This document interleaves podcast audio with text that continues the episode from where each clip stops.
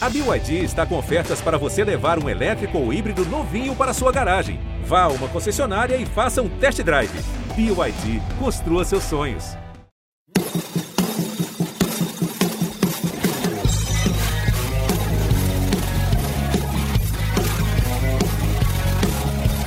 Recebeu, espera a movimentação, o juiz vai dar pênalti.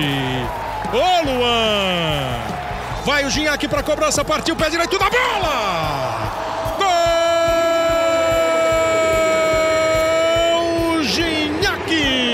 O Gabriel, a bola e o Cleiton, quero ver, Gabriel bateu! Gol! dele! Gabriel do Flamengo! E deixou passar o Misaelinho, cruzou para trás, passou, atenção, olha o gol, Ítalo! Gol! Olá, estamos chegando para mais uma edição do podcast A Mesa, Mesa Redonda do GE. Comigo, André Rizek, com Paulo Vinícius Coelho e finalmente alguém que entende de futebol para debater conosco, Maestro Júnior. Pô, tava PVC. esperando esse convite já há muito tempo, hein? Pô. Pô, que maravilha, Maestro. Beleza, Pô. Maestro? Começa contigo então. Bem-vindo, Maestro. Bem Obrigado. Prazer estar com vocês aí pra gente falar um pouquinho. Tem assunto, hein? E assunto dos bons aí pra gente falar. Sim, Campeonato Brasileiro, Mundial, o desnível, o desnível, inclusive, do futebol sul-americano em relação à nossa expectativa no Mundial de Clubes. Fala, PVC! Tudo bem, eu acho que tem uma questão para discutir do futebol sul-americano, não tem dúvida nenhuma. Né? O Palmeiras não jogou bem. Agora, eu acho que uma parte disso é física, a gente vai discutir isso também. 10 jogos no intervalo de, um, de 30 dias e depois a viagem para Doha, depois já indo enfrentar o Botafogo. É, a gente pode ter mil explicações muito razoáveis para falar da eliminação do Palmeiras na semifinal, mas eu começo pela seguinte, maestro. Primeiro que eu acho que o Tigres é um time bom, é um time nivelado com os bons times da América do Sul. É, não vou tirar grandes conclusões por uma partida, mas a realidade do futebol mexicano me parece ser essa. Os melhores times de lá estão mais ou menos equiparados aos melhores daqui. E não é nada de outro mundo um time sul-americano cair na semifinal, porque é a quinta vez que isso acontece. É a quinta vez. O Internacional já caiu, o Atlético Mineiro já caiu, agora cai o Palmeiras, uh, o Atlético Nacional de Medellín caiu, o River Plate do Galhardo caiu para o Al-Ain, Al-Ain caiu, não, não disputou a final do Mundial. Então, quando algo acontece cinco vezes, não é mais extraordinário, não é mais fora do comum. Me parece algo que possa acontecer, algo bem comum, maestro. E você, como é que viu essa eliminação, mais uma vez, do representante sul-americano? Bem, eu acho que o Abel colocou o Tigres num, vamos dizer, num patamar acima daquilo que ele, que ele merece estar. Né? É, como você disse, é uma boa equipe. Né? Tem jogadores experientes, quer dizer, e ontem a gente teve, pelo menos é, na parte individual, é, o goleiro Guzman fez uma partida boa, a zaga bem segura, né, com o Salcedo, é, o quarto zagueiro aparecendo bem, e a parte principal desse time do Tigres, que foi o Rafael Carioca com Bizarro, praticamente tomando conta do, do meio-campo. Né? É lógico que a gente tem como parâmetro, né, pelo fato de não estar seguindo muito o Tigres, o primeiro jogo contra o Sam que realmente eles estiveram com a marcha bem, bem atrás, né? E ontem a equipe, coletivamente e individualmente, jogou muito bem. Quer dizer, o Quinones, né, aquele que jogou pelo lado esquerdo, o Canhotinho, o cara fez uma ótima partida. O Dinhaque já, já se conhecia bastante, né? Eu acho que o, o que faltou ao Palmeiras foi aquela pegada firme mesmo, de agressividade, principalmente quando está sem a bola, o que a gente viu durante esse último esses últimos meses, principalmente esses três meses né, que, que o Abel chegou. E individualmente, ontem estiveram bem abaixo, tecnicamente, né, com erros bem. Quando o teu goleiro né, é o melhor jogador em campo, alguma coisa não, não funcionou. A gente parte normalmente dessa teoria. Mas eu acho que precisa, principalmente de quem vai jogar. Você ser eliminado por um time mexicano, né, Tigres, Monterrey, essas equipes, eu acho que ainda é válido. Quando você realmente é, é eliminado, vamos dizer, de jogar a final contra um, um, time árabe, aí eu acho que a preocupação aumenta mais, como já aconteceram anteriormente. O PVC, talvez o Tigres, talvez, né? É difícil cravar isso. seja o adversário mais qualificado que um sul-americano já encarou na semifinal. O que, que você acha? Ah, dos, que, dos que venceram os sul-americanos, das cinco derrotas sul-americanas, ele é o mais qualificado. Porque o, o Internacional perdeu para o Mazembe, o Atlético perdeu para o Raja Casablanca, o Atlético Nacional perdeu para o Kashima Antlers, do Japão, e o, e o River Plate perdeu para o Alain. Ah, o Tigres é o mais classificado. O Tigres é um time que foi finalista de Libertadores, eliminando o Internacional, isso cinco anos atrás. A base do time é muito parecida. Você tem, você tem cinco jogadores titulares iguais aos que eliminaram o Inter em 2015, o que significou um time envelhecido, mas um time forte, com conjunto, com um técnico que trabalha no mesmo clube há 11 anos. Então tem toda a estrutura. E o time que tem dinheiro, porque é o patrocínio da Cemex, é o, é, é o time que a empresa de cimento de Monterrey coloca dinheiro no Tigres, tem todo esse aspecto. O Palmeiras não é um time especial. O Palmeiras é campeão da Libertadores e deve ser aplaudido pelo título da Libertadores. Por que, que eu estou falando de não ser um time especial? Porque a, a, nossa tendência é comparar com outros times. Ah, porque a maratona não teve importância nenhuma. Quando a gente termina o jogo dizendo é preciso entender por que caiu de produção, em comparação com o momento que ganhou do, do River Plate 3 a 0 com o momento em que meteu 3 a 0 no Atlético Mineiro, 3 a 0 no Atlético Paranaense jogando bem, 4 a 0 no Corinthians, eu acho que a, queda de produção ela está relacionada com a maratona. É, é, não é só isso. O Palmeiras não é um time absolutamente brilhante. O Flamengo de 2019 era mais time. Mas eu só fui encontrar uma maratona parecida com esta, de 10 jogos ou mais, no mês anterior a, ao título, ao, ao jogo, à semifinal ou final do Mundial, só o São Paulo de 93. Ah, nos 30 dias anteriores, aquilo que eu estou falando, de 30 de, de dezembro de, 90 de, de 2020 a 30 de janeiro de 21, o Palmeiras jogou 10 partidas, sendo quatro mata-matas e três clássicos. O São Paulo de 93 jogou 93 vezes no ano e jogou 11 vezes até o jogo do Milan, que foi o jogo do Bimundial. Quando jogou mal e venceu.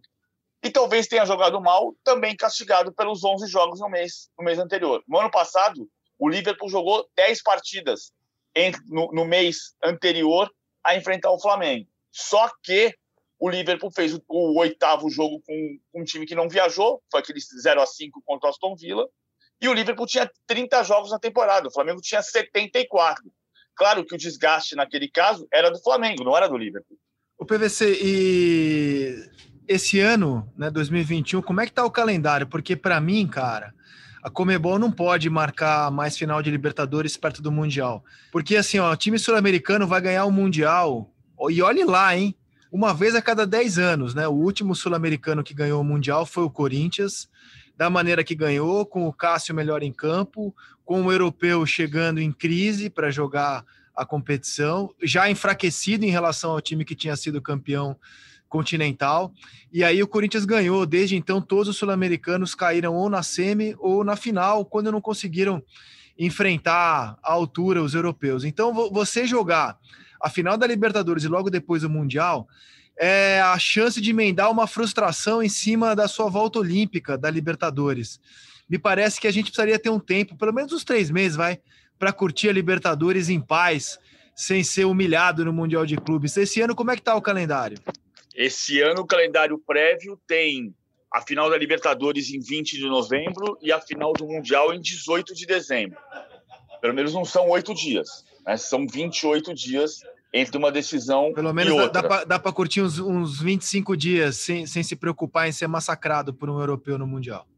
Ou, por um, ou cair ou na semi. Um, ou por um da CONCACAF, não cair na semifinal. A questão é se vai ter o Mundial de mundial com, com, aquele Mundial grande que a FIFA planejava, mas a, a final do Mundial desse, de 2021 está inicialmente programada para 20 é, para 18 de dezembro. E a final da Libertadores não vai mudar isso nesse momento, porque a Comebol quer fazer a Libertadores esticada para o ano inteiro, né? Ou seja, a gente não vai poder curtir como poderíamos um título de Libertadores, porque logo depois vem o Mundial. Eu queria perguntar para o maestro, que já botou o Liverpool na roda, numa outra realidade do futebol mundial. Você não acha, maestro, que a realidade atual nos apresenta um cenário de de vez em quando, assim, vai ter que acontecer muita coisa para um time sul-americano conseguir ganhar de novo o Mundial, maestro? Sem dúvida, né? A não ser que você consiga montar um super time, né? É, a gente viu que é possível, né? Em 2019, o Flamengo fez um, um jogo de, vou dizer, de igual para igual, mas um jogo que competiu com o Liverpool e a gente viu realmente um bom jogo.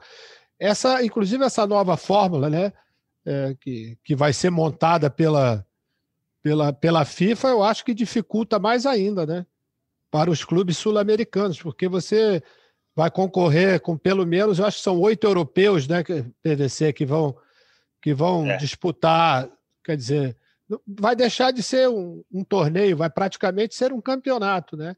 Aí as dificuldades vão aumentar. Mas para você ganhar, por exemplo, dos melhores europeus, você vai precisar ter um super time. É só a gente olhar os jogos dos campeonatos é, que a gente tem acompanhado, principalmente futebol inglês, né? Que é um futebol que a gente vê. Ontem teve é, Manchester e, e Liverpool. A gente vê, você vê, um jogo foi 4 a 1 mas um jogo muito parelho, muito igual, com equipes com jogadores de alto nível.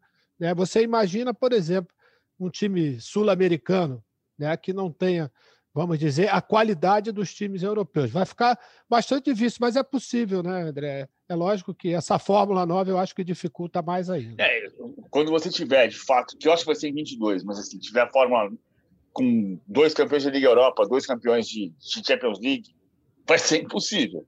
Assim, é, é é, é muito curioso. A gente falou sobre isso semana passada. Bom, bom lembrar para não parecer que é profeta do acontecido, né? Na sexta-feira a gente conversou sobre a dificuldade que o Palmeiras teria em função da maratona, uh, em função de, de, o que eu chamei de maratona emocional, porque são quatro mata-matas e três Da qualidade do Tigres também, que o GE fez um levantamento que mostrou que o elenco era pau a pau com o do Palmeiras. Exato, da qualidade de cinco jogadores de Copa do Mundo. Tudo isso a gente falou na sexta-feira passada, não é porque foi depois do jogo, não. Mas tem uma coisa, tudo... né, PVC? O baixo rendimento, por exemplo, de alguns jogadores, sobretudo do meio-campo do Palmeiras, eu acho que teve uma influência muito grande né, no jogo de ontem. Zé Rafael, Rafael Veiga, é, o próprio Danilo teve abaixo. Quer dizer, esses jogadores, na verdade, se a gente for contar quantas vezes o Luiz Adriano pegou na bola no jogo de, é, de ontem, eu acho que dá para contar nos dedos, né? Porque ele ficou pouco participativo porque a bola não chegou. A única bola que ele teve, ele não conseguiu botar então, ela para eu... dentro, que foi aquela, aquele cruzamento. Mas o, o meu ponto, Júnior, é que a, é. o, o, mau desempenho dos jogadores do meio de campo também tem relação com a maratona. Ah, não, Ou seja, sem dúvida. É, eles, os caras estão esgotados. Assim. Claro que não é só isso. Então, vou sempre deixar claro. Se você comparar o Palmeiras de 2020 com o Flamengo de 2019, o Flamengo é muito melhor. Se você comparar o Palmeiras de 2020 com o Flamengo de 81, então não tem. Não tem é, o Palmeiras de, 90, de 2020 com o São Paulo do Tele não tem nível de comparação. Ah. Então, não, não é esse. O Palmeiras perdeu porque o Tigres foi melhor. Ponto. Mas isso também está relacionado. A queda de produção está também relacionada com a maratona. Agora, ah, eu comecei a falar isso porque já dizer da questão do, do é muito simbólico o que mudou no Mundial de Clubes dos anos 90 para cá. E eu acho que um grande símbolo é o campeonato de 99, quando o Palmeiras perdeu para o Manchester United no dia 30 de novembro, e no dia 26 de dezembro, 26 dias depois, o Chelsea se tornou o primeiro clube da história a escalar 11 estrangeiros. Uhum. De Goi, Ferrer, uh, Leboeuf, Emerson Tomé e Babaiaro, Petresco, Di Matteo Deschamps, Poirier, Ambrosetti e Torian Flor e mais o técnico italiano Gianluca Vialli. Ou seja, esse é o símbolo do que mudou. Você tem o poder econômico contratando todos os melhores jogadores. Embora a gente não possa dizer isso do duelo Tigres e Palmeiras, porque o Tigres não é europeu. Aí nós vamos cair no outro problema. Então, PVC, mas a gente não acompanha o campeonato mexicano, né?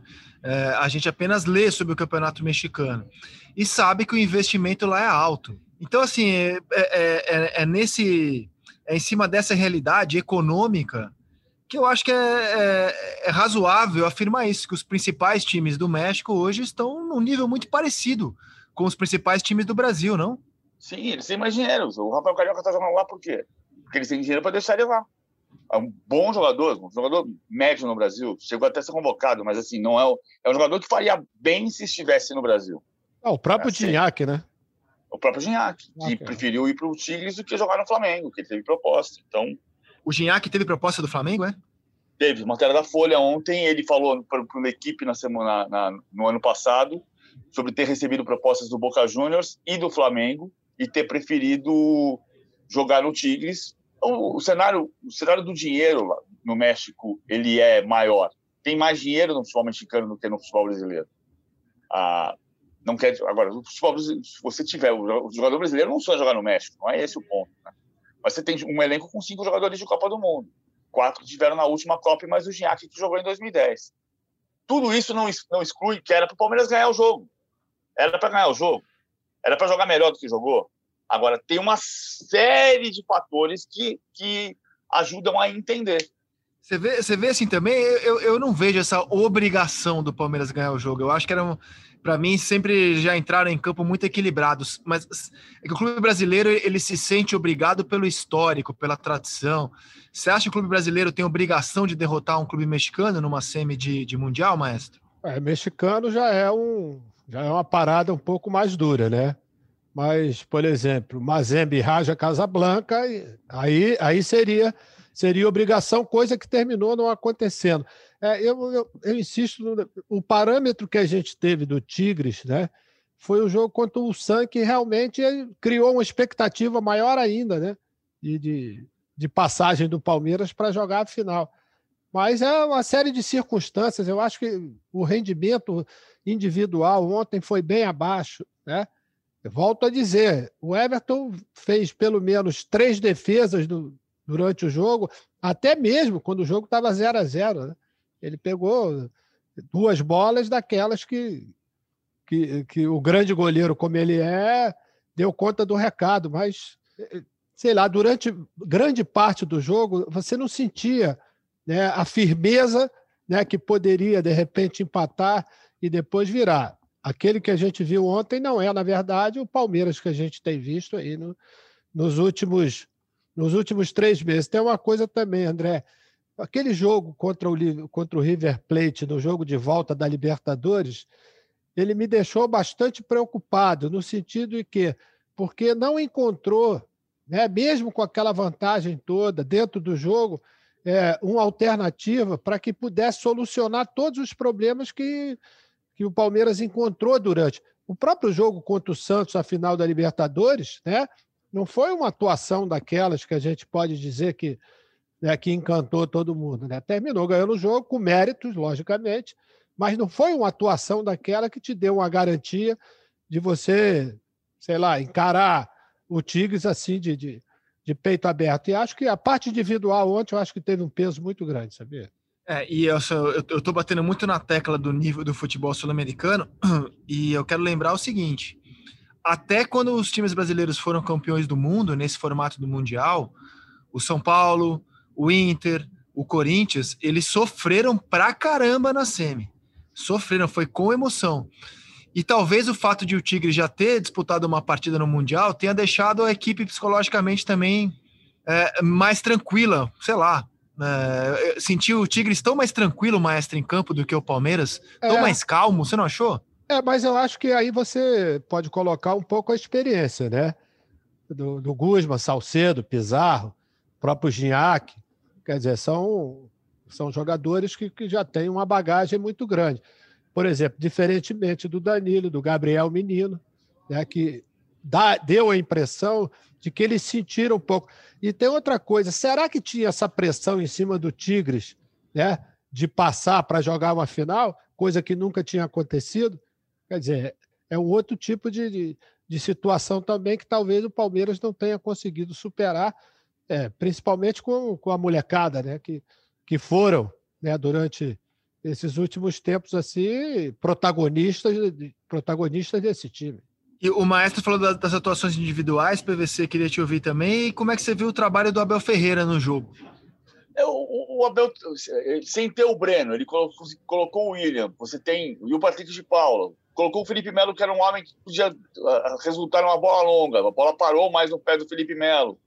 Uh, o que pode se discutir muito é que o Palmeiras depende muito justamente dessas jogadas de retomada e velocidade. O Palmeiras não tomou a bola na altura do meio campo como fez nos seus melhores jogos. Não conseguiu desarmar. O Palmeiras tem um desarme à frente do meio-campo só, e mesmo assim na altura do meio-campo. Como é que foi o Palmeiras contra o Corinthians? Talvez tenha sido, tirando o River Plate, o grande jogo do, do Abel. Bola recuperada na altura da intermediária e velocidade para chegar no gol. Palmeiras não conseguiu fazer isso. Mesmo assim, finalizou sete vezes, só uma no alvo, só aquele chute de fora, de fora da área do Rony, que o Gabriel Menino desperdiçou ah, na, na, cara do gol.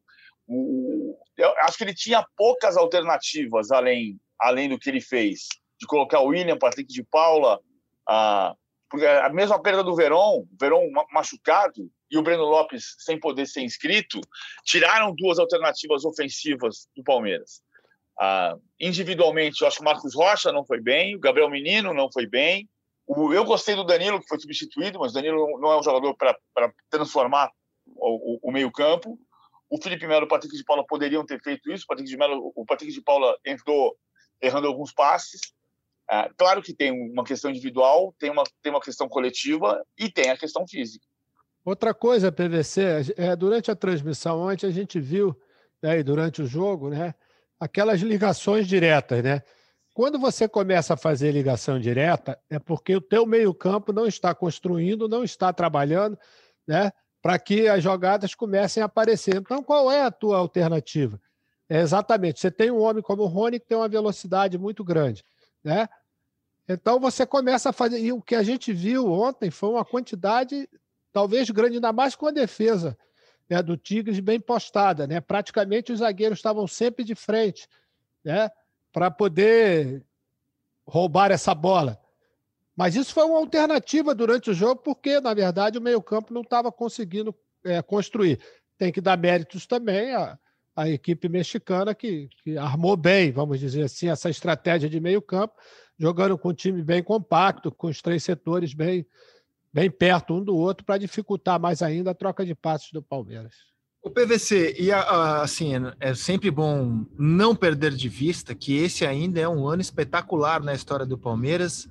É, campeão paulista em cima do seu maior rival, campeão da Libertadores em cima do Santos, é, tá vendo os times de São Paulo fazerem água no Campeonato Brasileiro e ainda vai jogar por mais um título que é a final da Copa do Brasil. Mas como você tem batido muito nessa parte física, é, me pergunto o que vai ser do Palmeiras nas rodadas finais de Campeonato Brasileiro, pelo qual, aliás, no qual o Palmeiras não briga por mais nada, porque já tem vaga direta na fase de grupos, não vai ser campeão, só, só briga por uma premiação maior. Você tem de cabeça aí os jogos que restam para o Palmeiras no Brasileiro e qual a sua expectativa é, de Palmeiras nesta reta final de Brasileiro, PVC?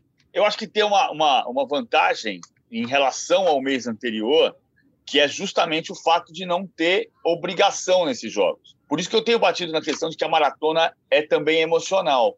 Quando você joga, a, olha só, o Palmeiras fez 30 de janeiro, 30 de dezembro, semifinal da Copa do Brasil com a América lá. Tinha que vencer. Depois a, fez o jogo contra o River Plate lá. Depois o jogo contra o esporte no Recife. Aí a maratona é física, porque é a viagem, sai de Avejaneda e ir para o Recife. Aí você volta e joga Grêmio, Corinthians e Flamengo. Viaja para Fortaleza, para pegar o Ceará. O jogo do Ceará já não era um jogo decisivo, foi até com time misto, reserva. Então você tirou um pouco o peso. O jogo do, do Vasco tirou um pouco do peso.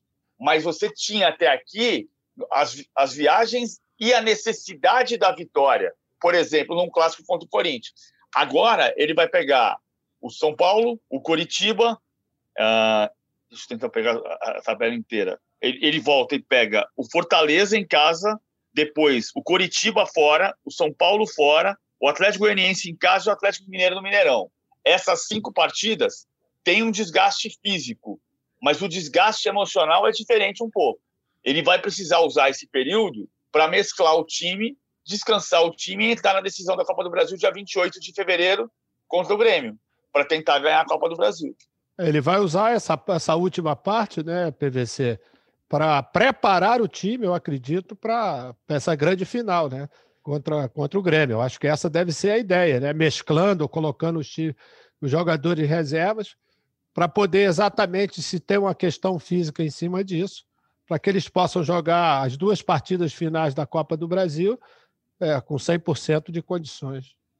Quinta-feira agora o Palmeiras joga a disputa do terceiro e quarto, que é algo que para a exigente torcida brasileira é um, um gosto super amargo, né, PVC? Imagina se assistir a um clube brasileiro jogar terceiro e quarto do Mundial.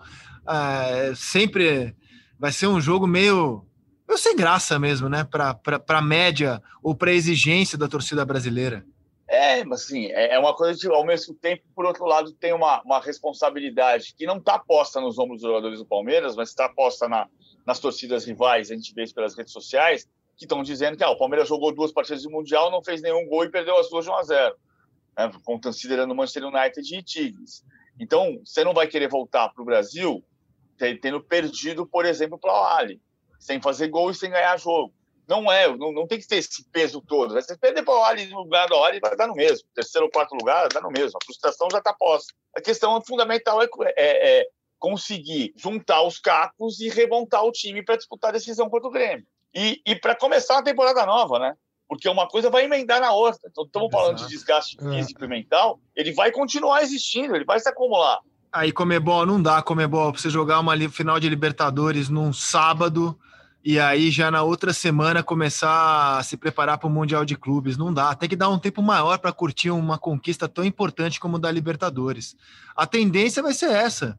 O clube campeão da América vai passar raiva depois ah. do Mundial. Não Agora dá. tem um detalhe, André. Tem um detalhe que eu acho importante a gente lembrar. Assim, não, é, não é avalizar o que a Comebol diz. Uma das coisas que o Alejandro Domingues disse ao assumir a Comebol corroída pela corrupção foi que a única maneira de equilibrar um pouco as coisas com os europeus era ter mais condição econômica. Então, por exemplo, neste ano, o campeão da Libertadores recebeu 80 milhões de reais. A gente estava há três anos discutindo que a Copa do Brasil valia 50 e o cara que jogava a Libertadores ia ganhar 15 milhões. Então, conseguiu remunerar melhor e a tentativa é você faz um torneio mais longo para tentar ter um torneio com mais visibilidade e mais patrocínios e, portanto, mais dinheiro. De qualquer maneira, isso não vai equilibrar a conta com a Europa enquanto o real tiver ah, valendo 6 euros. Né? Um, um, euro valer 6 reais. A, a disparidade está aqui. Então você não vai equilibrar. Mas, mas o que o, o plano da Comebol era alongar o torneio para gerar mais dinheiro para tentar pra ela. do ponto de vista técnico. Não, para gerar dinheiro para ela. Né? Não, também. Eu vejo também. que a Comebol pensa somente nela, PDC, desculpa, mas eu acho que ela pensa somente nela. Os clubes fazem parte somente desse projeto deles. Mas, é como mas o campeão ganhava 15, agora ganha 80. Não, não tem dúvida, né? Mas isso aí que. Mas essa é uma forma que eles encontraram para os clubes e principalmente para eles, né? Isso aí eu acho que, que fica bem explícito, bem, bem na cara de todo mundo. 2021, a gente ainda tem a, a competição como é hoje, né? Só o campeão europeu só o campeão sul-americano. Pode ser que já em 2022 a gente tenha essa nova fórmula é, com mais europeus, mais sul-americanos, aumentando ainda mais o abismo às nossas caras que há do futebol do nosso continente para o futebol europeu. Vamos agora ao último campeão da Libertadores, antes do Palmeiras, o Flamengo, que fez uma partida contra o Bragantino. A gente já sabia que seria um jogo duro, porque em 2021 o Bragantino está impossível, está é, jogando muito bem mesmo. Maestro, como é que você viu o empate e as pretensões rubro-negras depois do 1 a 1 de Bragança Paulista? Eu acho que o Flamengo está com aquela síndrome, ah, tem que encostar no líder, né? Porque acho que foi a quarta ou a quinta vez que teve essa possibilidade, né, de, de encostar no líder e até passar o líder e, e não consegue, né? Ah, o jogo de ontem, acho que as dificuldades né, já se sabia pelo e olha que o Bragantino jogou uma boa partida, não jogou mal. O Flamengo criou diversas oportunidades. Ontem, o primeiro tempo, eu já achei que deu uma, deu uma, uma evoluída maior ainda, principalmente quando a, eu, tô, eu te, venho batendo nessa tecla, André, já há bastante tempo, né, da agressividade quando perde a bola que o Flamengo teve lá no, em 2019, que foi uma das armas, porque quando você consegue aliar essa agressividade com a qualidade dos jogadores que participam dessa marcação na saída de bola do adversário, porque esses jogadores têm muito recurso, Everton Ribeiro, Arrascaeta, é, Gabriel, Bruno Henrique, e você rouba a bola num setor do campo onde o adversário está tentando se organizar, quer dizer, é uma vantagem muito grande. E ontem, novamente, o Flamengo só que está conseguindo roubar, só não está conseguindo finalizar, porque as oportunidades apareceram em diversas situações ontem novamente, né? E ontem o Cleiton, né, o goleiro do Bragantino, fez, um, fez uma partida também excepcional, fazendo a parte dele, que é, que é a sua obrigação exatamente é, nas boas defesas que fez. Está aberto ainda, né? Tem muita coisa, muita coisa. tem algumas rodadas ainda, tem o confronto direto com o Inter, mas eu acho que não foi de repente no jogo de ontem contra o Bragantino que se pode lamentar, vamos dizer, a perda de pontos. Talvez em rodadas anteriores, né, contra adversários menos qualificados, que, que perdeu a oportunidade, naturalmente, de encontrar, de encostar né, no Inter, que está em primeiro lugar no momento. Concordo muito com o maestro. O, o, o Flamengo, se perder o campeonato, é, não vai ser nesse jogo contra o Bragantino. O Flamengo só somou um ponto contra o Atlético Goianiense no campeonato inteiro. O Flamengo perdeu do Ceará em casa, ele empatou com Fortaleza, já nas mãos do Rogério Ceni. E o jogo de ontem era um jogo duro, realmente contra um adversário qualificado que trucidou o São Paulo quando o São Paulo era líder, massacrou o Corinthians em Itaquera, só para citar os jogos desse ano. Empatou no último minuto contra o Atlético Mineiro, jogando melhor do que o Galo em casa. Perdeu, mas causando muita dificuldade ao Internacional no Beira-Rio. Esse time é um time duro. É, o problema é que o Flamengo fez um campeonato muito abaixo daquilo que pode, chegou nessa reta final com a necessidade de ganhar todos os jogos. E PVC, como é que você vê a situação do Flamengo e o jogo de ontem também?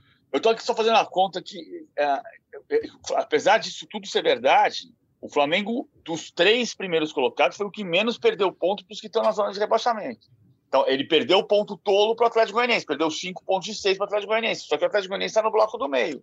O Internacional perdeu nove pontos para os times da zona de rebaixamento. Estou atualizando só aqui porque eu tinha feito a conta com Fortaleza. Mas mesmo assim, o, o, o, o Bahia no rebaixamento, o Flamengo não perdeu ponto para o Bahia.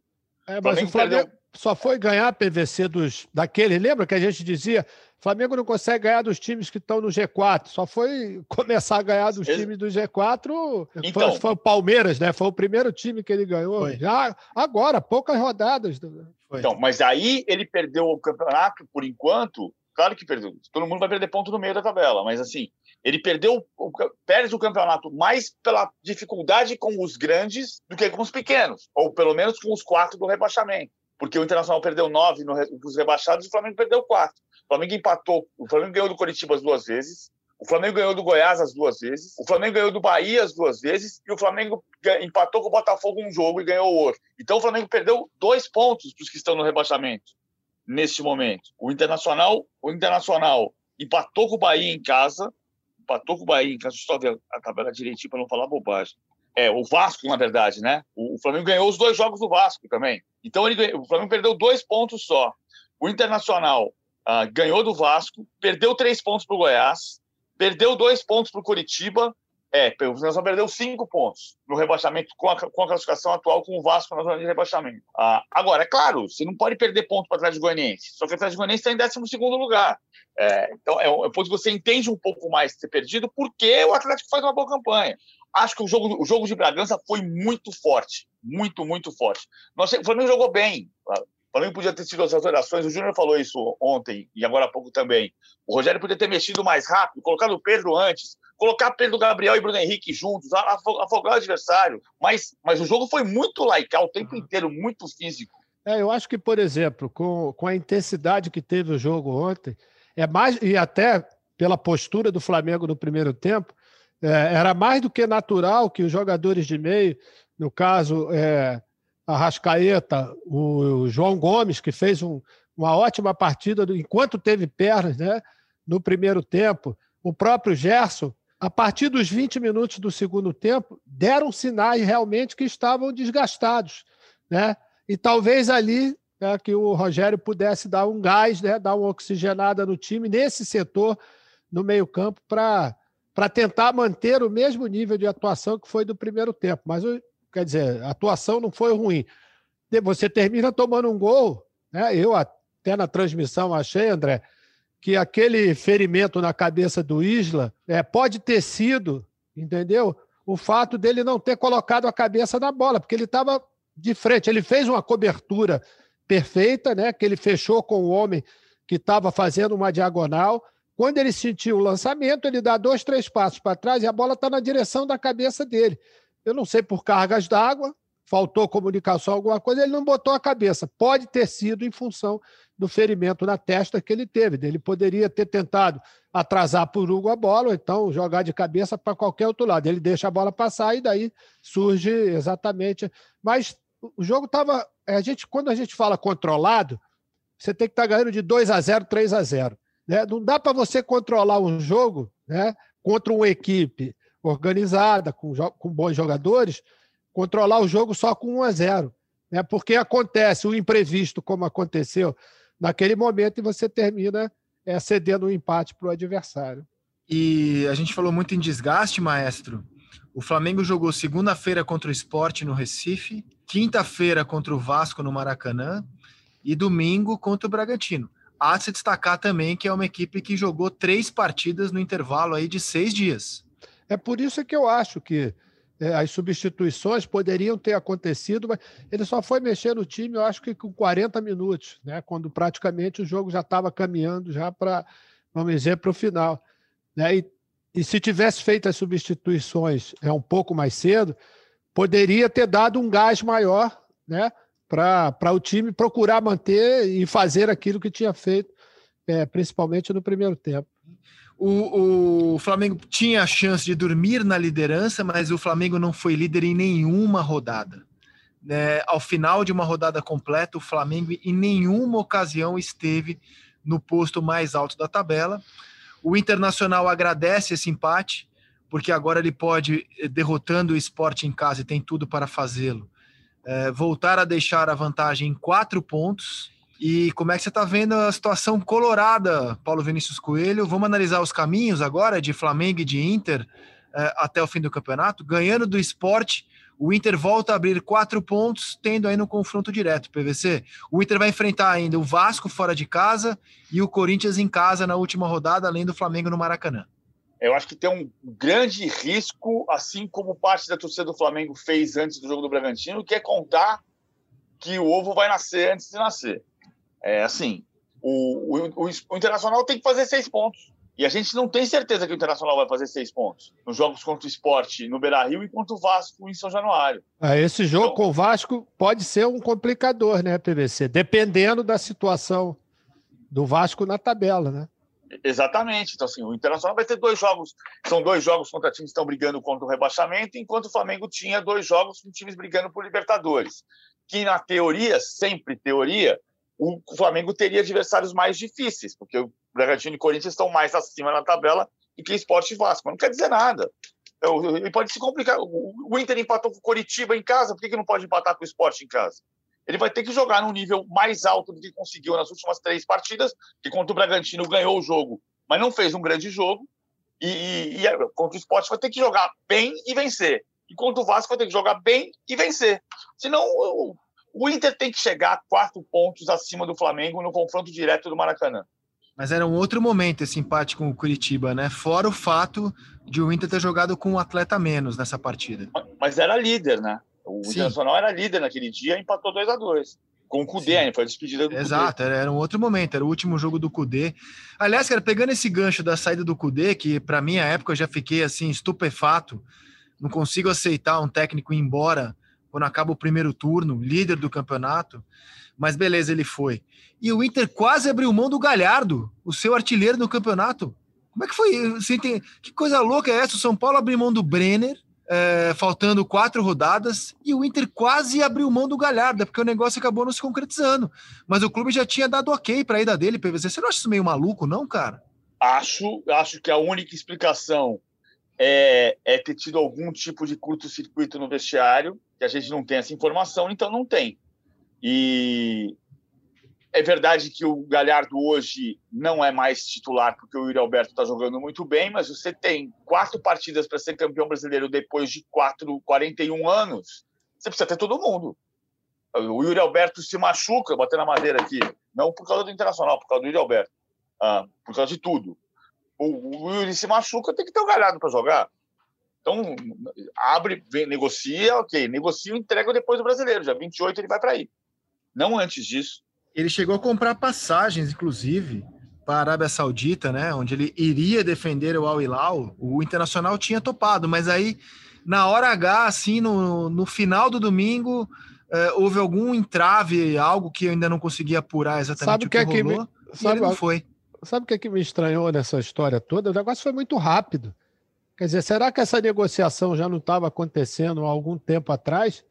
É, porque num giro de quatro, cinco dias a gente teve a notícia né? Que ele iria embarcar, já estava tudo acertado. E realmente, por mais que o, o Thiago não esteja é, hoje como titular absoluto, jogador que tem 16 gols no Campeonato Brasileiro, teve uma participação é, muito boa durante todo esse tempo. Teve, teve lesões, e essas lesões atrapalharam, que deram a possibilidade exatamente do, do Yuri Alberto né, subir no conceito é, do Abel e da comissão técnica, mas é um jogador importante, que ele pode te servir exatamente nessa parte final do campeonato. É, e que pressa é essa? Tá acabando o campeonato, né? É, bom, eu achei lamentável também a venda do Brenner, mas já tratamos disso na semana passada. O Flamengo, então, não vai, é, vai passar mais uma rodada sem ser líder do Campeonato Brasileiro. O Inter tem tudo para voltar a quatro pontos. E assim caminhamos nesse campeonato, com os dois clubes brigando pelo título, muita gente brigando por vaga na Libertadores e o rebaixamento está simplesmente desesperador para os times que disputam, viu, o Maestro e PVC. Estou tentando fazer projeção, usar o simulador. E olha, Vasco, Fortaleza, Esporte, Bahia, não consigo nesse momento cravar quem é que tem mais chance de permanecer na Série A. Tá muito complicado para todos. A tabela, inclusive, é terrível para todos eles, maestro. É, a gente viu que, que o que ficou reservado, principalmente para quem está brigando naquela zona ali, é, lógico, exceto o Botafogo, é, é, é difícil. Eu falo sempre dos confrontos diretos, né? O confronto direto ele te dá uma te dá uma possibilidade que você aumenta três e deixa estacionado ali o teu concorrente. Por exemplo, o próprio Goiás no sábado, né? O Bahia no sábado tomou um gol quando praticamente ele teria dado uma respirada daquela boa na tabela, né? Aí você toma um gol aos 49, 50 minutos, da forma como aconteceu do Fernandão, isso te tira, inclusive, na parte moral, né, uma, uma confiança muito grande. Eu acho que os confrontos diretos, André, são esses que vão praticamente definir quem, quem vai ser rebaixado ou não. É, e o, o Vasco vai encarar o Fortaleza nessa quarta-feira, fora de casa, confronto diretaço, Vasco e Fortaleza, meus amigos. Que partida. É, e, de, e, depois pega o Inter em casa. Por isso Exato. que eu falei do jogo do Inter, que pode ser um jogo bastante complicado para o Inter, é o fato do Vasco estar numa situação muito ruim e ter que ganhar em casa de qualquer maneira, entendeu? E tem um, deixa de ser é um jogo com, com pouca pressão para os dois lados, entendeu? Termina sendo um jogo realmente com a pressão altíssima. A gente vai ter também um Fortaleza e Bahia no Castelão. A, a tabela dos clubes que brigam é, contra o rebaixamento ela é terrível. O Vasco, por exemplo, ainda vai visitar o Corinthians em Itaquera, né? É, na penúltima rodada. É que na última rodada o Vasco recebe o Goiás. O Goiás já poderá estar matematicamente Ou Não. Ou, não. não. Exatamente. É, é. O último jogo do Bahia na, na rodada derradeira é contra o Santos é, em casa. E o esporte, se precisar somar ponto, vai ter que visitar o Atlético Paranaense na última rodada, para vocês verem o drama dessas equipes. E o Fortaleza vai visitar o Fluminense na última rodada, que vai poder, que poderá estar jogando por vaga direta na fase de grupos. Então, assim, a, a vida dos times que estão brigando por permanência, ela é terrível. Não queria estar na pele deles, não, PVC. Não, a situação do Vasco é, é muito dramática. Ele, ele, tem que ganhar do Fortaleza. Se ele ganha do Fortaleza, ele pode apostar que o Bahia e Fortaleza empatem e ele deslancha um pouquinho, mas é, não está conseguindo ganhar os jogos, os jogos é, chave. Vanderlei falou com razão que você não contabiliza ponto nos clássicos contra o Flamengo, porque o Flamengo hoje é um time mais forte. Ele não está mentindo, ele está falando a verdade, mas você, você tem que somar ponto em todo jogo nesse momento. Você tem que somar ponto no jogo possível e no jogo impossível. E o jogo jogar contra o Fortaleza no, em Fortaleza, o Fortaleza chegou a ser décimo colocado no campeonato. No início do campeonato, você olhava para o Fortaleza e dizia assim: Eu vou lá viajar para o Ceará, que é zero ponto. Só que não pode ser assim. Ele tem que botar três pontos contra o Fortaleza. Tem que ganhar no Ceará. A situação do Vasco também é dramática. E pode ter pela primeira vez dois clubes do Rio de Janeiro rebaixados na mesma temporada. O maestro, e voltando a falar do Flamengo, o, coincidentemente, um dia depois da falha do Isla, que levou ao empate com o Bragantino, o Rafinha desembarca no Rio de Janeiro, o Rafinha que rescindiu seu contrato com o Olympiacos. Você vê como algo assim, quase que natural a volta dele ao Flamengo, maestro? É, eu já não entendi muito a saída dele, né? É lógico que as oportunidades aparecem, é aquela história. A oportunidade tem cabelo na frente. Se você não agarra, ela passa e acabou. Mas será que era oportunidade para o Rafinha, nesse momento, ir para o Olympiacos? Né? A volta dele, eu acho que o Rafinha, juntamente com Felipe Luiz né, e os outros dois que chegaram, Gerson e companhia, foram os grandes responsáveis por aquela campanha do Flamengo em 2019. Que pode ser um, um reforço, isso não tem dúvida, entendeu? Mesmo o Isla, independente do erro do, do Isla, o Isla faz um campeonato bem honesto, né? bem, bem correto.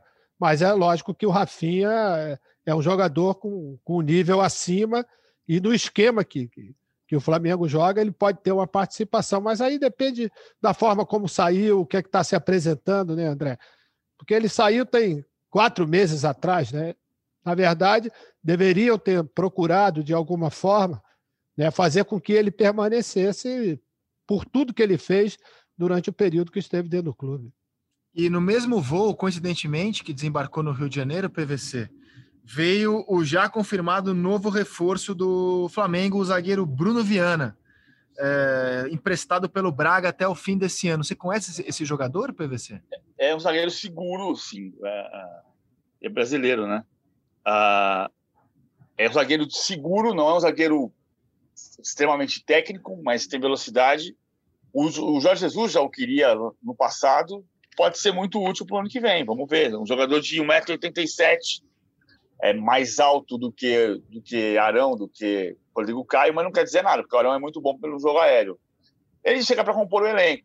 A questão do Rafinha é entender se o Flamengo vai fazer o esforço de trazer o jogador de volta e se vai fazer um contrato que você tenha segurança de que ele não vai embora na próxima proposta. Ah, a expectativa é de trazer o novo Pablo Mari. Vamos ver a realidade. Vamos ver, vamos entender a realidade também. Sabe? O, o elenco do Flamengo vai, vai se renovando, mas ele continua cada vez mais forte, muito forte. O, a manutenção do Everton Ribeiro, o Gerson está jogando muita bola, o Bruno Henrique tem sido sempre decisivo, o Gabigol fez quatro gols seguidos e, e tem uma média de gols espantosa de 0,62 por jogo. Ninguém tem essa média no futebol brasileiro. O Diego Souza é o artilheiro entre os, entre os times da Série A mas, mas o, Gabriel, o Gabriel tem média superior. Então o Flamengo já continua muito forte e vai se reforçando. A questão é conseguir fazer um time que tenha a regularidade que não conseguiu ter nesses últimos 11 jogos. Né? Nesses últimos 11 jogos, o Flamengo somou 20 pontos, enquanto o Internacional somou 28 nos últimos 10. Você está falando, é, enquanto você falava, eu estava pensando aqui na minha seleção do campeonato, que obviamente tem o Gerson. É, a não ser que algo de extraordinário aconteça, eu vou escalar assim a minha seleção: ó, Lomba, Fagner, Cuesta, Gustavo Gomes e Arana, Gerson, Patrick, Edenilson, Claudinho, Gabriel e Marinho, com uma grande chance de votar no Gerson, craque do campeonato, sabia? Em 2019 eu já quase, quase votei no Gerson, assim, porque eu acho que ele estava entre os melhores do campeonato. Talvez esse ano eu vote nele. Você já tem voto para craque do campeonato, maestro? E achou minha seleção muito ruim? Não, ela está no nível daqueles jogadores que têm tido é, performance alta durante praticamente todo o campeonato, né? É, chama atenção o Claudinho, né, do, do Bragantino, realmente. Não somente pelos gols, mas pela participação, né, pela qualidade desse jogador que a gente viu. Né? É, realmente é um jogador que, que vai. E é uma pena que, né, que ele pode ser que esteja já né, da Red Bull já com alguma coisa com o Leipzig. Mas era um jogador que poderia, na verdade, servir muito bem para uma das equipes que, que brigam lá em cima, né? Porque ele ainda é aquele velho camisa 10, né? Aquele meia esquerda que, que arma e finaliza. E para falar em finalização, ele é um especialista, principalmente em gol bonito e, e eficiência. Ele faz gol de tudo quanto é tipo, André. Não tem jeito, é de canhota, de direita, de falta, né? E isso é uma raridade do futebol brasileiro e ele, ele realmente. Eu hoje é, votaria no Claudinho para o craque do campeonato. E você, PVC? Eu ainda vou esperar um pouquinho, porque. é, porque o Claudinho tem 17 gols e 6 passes para gols, mas eles são, são impressionantes. Só que Só que, assim, ele é o craque de um time que é décimo colocado no campeonato. E não é que não possa ser nono colocado no campeonato. Não é que não possa ser. O craque do campeonato não precisa ser do time campeão. Mas eu acho que o craque do campeonato tem que ser do primeiro, do segundo, do terceiro. Sei lá, o, time que conseguiu ser símbolo de uma campanha de sucesso da equipe. A campanha do Bragantino é de sucesso, ele está brigando por vaga na Libertadores. É um time que veio da série, da série B agora. Eu posso votar no, no, no Claudinho, mas eu quero entender a decisão do campeonato para saber quem vai ser o cara na reta de chegada. Se a gente olhar para o Internacional líder do campeonato, Internacional campeão, se for campeão, o, o cara do Internacional foi o Thiago Galhardo, mas o Galhardo não joga agora. Eu acho que no, no, no Flamengo, o, um grande, uma grande trajetória muito Acho que o Galhardo foi mais o cara do que o Patrick e o Edenilson, por exemplo, ao longo do campeonato. No primeiro turno ele foi o cara, sem dúvida. Mas, mas é se essa... você pensar o campeonato inteiro, eu, talvez Patrick e Edenilson é. represente melhor o Inter, hein? Mas se a gente pensar no campeonato inteiro, o Gerson não foi mais regular da Sim, primeira à 35 rodada? O Gerson, para mim, como eu disse, eu voto no Gerson para craque é. do campeonato. Hoje o Gerson é o melhor jogador do campeonato. Eu acho que o Gerson é um, é um grande voto. Agora, eu, e pode ser como vice-campeão, não tem problema nenhum. É, eu, eu fico mais confortável. Não quer dizer que eu esteja certo, estou dizendo o meu ponto de vista. Eu fico mais confortável em votar num, num craque do campeonato, um cara que foi vice-campeão, e que foi bem nos dois turnos do que num cara que está em nono lugar e que foi maravilhoso no segundo turno. Enfim, não, repito, eu, não quer dizer que esteja certo. Ninguém citou aqui jogador do São Paulo, incrível, né? Essa, essa, essa, essa reta final melancólica de campeonato do São Paulo. Eu acho que o Gabriel Sara, para mim, vai ter o meu voto como revelação do campeonato, embora tenha caído muito nas rodadas finais. E o São Paulo hoje vive na expectativa de anunciar o seu novo técnico. Enquanto estamos gravando, isso ainda não foi feito, mas na noite de domingo, tudo indicou que Hernan Crespo é o novo técnico do São Paulo, porque um jornalista do Diário Olé, aliás, um jornalista bem experiente do Diário Olé, disse que conversou com o presidente do Defensa e Justiça e ele lhe disse que Crespo será treinador do São Paulo e minutos depois, o próprio Defensa e Justiça, clube campeão da Copa Sul-Americana, divulgou nas redes sociais que Hernan Crespo está de saída. Você tem alguma apuração sobre o tema, PVC? Não, ontem eu conversei com o Júlio Casares, presidente do São Paulo, que disse que o São Paulo vai, vai anunciar só depois do jogo de quarta-feira contra o Ceará, que até lá é concentração total no jogo que precisa colocar o São Paulo na, na, na zona de grupos da Libertadores mas no sábado havia expectativa de entrevistas com o Vitor Pereira, que foi campeão português pelo Porto e depois campeão chinês pelo Xangai, e de conversa com o Crespo. Ah, ontem, na conversa com o Júlio Casares, ele disse que tinha gente descartando o Crespo, mas que não estava descartado. Agora, a saída dele do Defensa e Justiça é, dá a entender que o caminho natural é que venha para o São Paulo, porque era um nome que o São Paulo admitia que estava conversando. O receio que o São Paulo tinha era de, de o Crespo ser um nome muito pesado ah, para jogadores abaixo dele no cenário argentino, mas que é dúvida quando ele pegar um time com, com um elenco mais forte de nomes. Essa, essa era a ponderação que o São Paulo fazia no sábado. Mas a entrevista pode ter sido suficiente para definir que, que ele seja o nome. Vamos, não consigo confirmar agora, Rizé.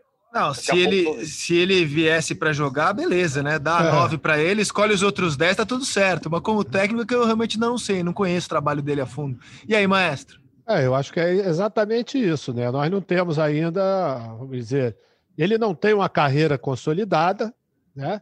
Quer dizer, se conseguir. É o terceiro clube dele. Dirigiu o Banfield também na Argentina, é o terceiro clube dele. É, e com experiência diferente, fora do seu país, tudo isso, né? Mas se conseguir como treinador, o que ele fez como, como jogador, como atleta, eu acho que é, é uma excelente escolha, né? Eu acho que fica tudo um ponto de interrogação, André, no fato de você sempre trazer um, um treinador de fora, né? Porque tem a questão da adaptação a outra cultura, por mais que esteja do nosso lado aqui, tem uma série de coisas. Vai, vai, vai trabalhar num clube extremamente político, né? Que passa por uma reformulação todas essas coisas podem pesar, mas a gente fica torcendo, né? Ainda mais que a gente tem uma admiração muito grande pelo Hernan Crespo como jogador. É, ele campeão da Copa Sul-Americana. O São Paulo teve muito perto de, de sacramentar a contratação do Miguel Ángel Ramírez, que é o penúltimo campeão da Copa Sul-Americana. Só que o Ramírez tem um pré-contrato com multa com o Internacional e ele não conseguiu se, liber, se liberar da multa. O Miguel Ramírez foi campeão da Copa Sul-Americana de 2019 pelo Defensa e Justiça E, e o, o, Crespo foi o campeão da Copa Sul-Americana de 2020. O Miguel Angel pelo Independente Del Vale. Isso. O Crespo de 2020 pelo Defesa e Justiça. É, e assim, foi um grande jogador mesmo. Vamos, vamos ver como técnico. Você, você tem já a, a, alguma opinião sobre o Crespo como técnico, PVC? Ah, ele, ele, esse Defesa e Justiça que foi eliminado no finalzinho da fase de grupos pelo Santos, né, no, grupo, no grupo do Santos, ele é um time que joga muitas vezes com três zagueiros, ele faz, em outros momentos, ele faz um 3-3-1-3, é difícil analisar taticamente o defesa do Crespo, porque é um time que vai, muda muito de posição, é um pequeno carrossel, não conseguiu a vaga na, na fase de grupos da Libertadores por um tris e depois ganhou a Copa Sul-Americana. Lembra que a gente discutia no Seleção? Que a gente dizia, não, o caminho do Vasco e do Bahia são muito tranquilos. Não, tem o Defensa e Justiça. E o Defensa acabou sendo campeão, com, pelo trabalho do Crespo. Se é, fechar mesmo, a gente vai terminar o Campeonato Brasileiro com quatro treinadores, um quinto do, da competição, sendo eles estrangeiros, né? Os argentinos Crespo e Sampaoli, Sampaoli do Galo, o Morínigo, paraguaio, que dirige o Curitiba, e o Abel Ferreira, o português, que dirige o Palmeiras. Sejam bem-vindos, desde que sejam bons. Ótimo que o futebol brasileiro esteja finalmente fazendo este intercâmbio. Vamos aguardar. Por hoje é só, meus amigos. Maestro Júnior, que honra tê-lo aqui, hein? Até a próxima. Obrigado, André. É um prazer. Estou sempre à disposição. Falar de futebol pra gente é sempre um prazer, né?